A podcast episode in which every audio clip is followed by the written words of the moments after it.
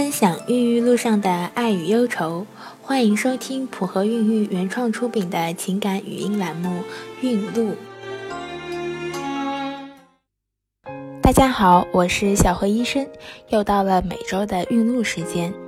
家里添丁本来是件好事儿，四十四岁的小慧和丈夫也是这样想的。可是，等到小慧把这个好消息告诉远在国外留学的大女儿的时候，大女儿却怎么也接受不了，怎么着也要小慧把肚子里的孩子打掉，不然就留在外面不再回家了。这是怎么一回事呢？原来，大女儿萍萍今年十九岁，为了能让她有更好的教育，初中毕业以后，小慧夫妻就把她送出了国，在国外上高中、念大学。但是孩子经常不在身边，加上国外学业忙，一家团聚的时光总是那么短暂，这让小慧和丈夫也时常感觉到孤单。后来二胎政策全面开放了，看着身边的姐妹们一个个都在备孕二胎，小慧心动了。可是这心动归心动，暂时还没有付出实践的想法。直到自己的一个好姐妹，跟自己一样大，经历过试管一次成功后，在满月酒会上，小慧亲手抱了抱那个孩子，突然像被电击了一样，那种感觉好多年没有了，温馨又让人欢喜。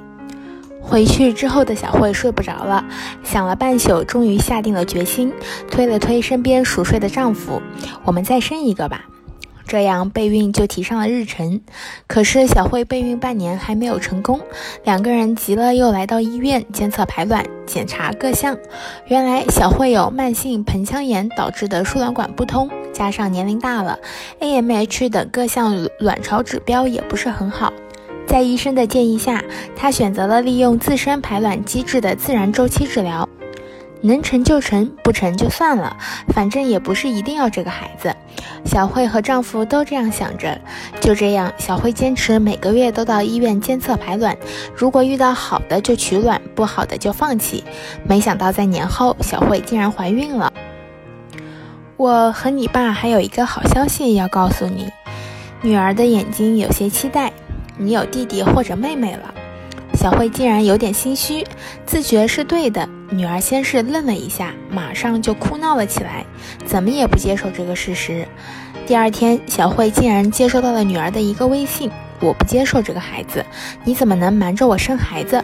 我不会回来了，除非你打掉。难道家里有大孩就不能再生二胎了吗？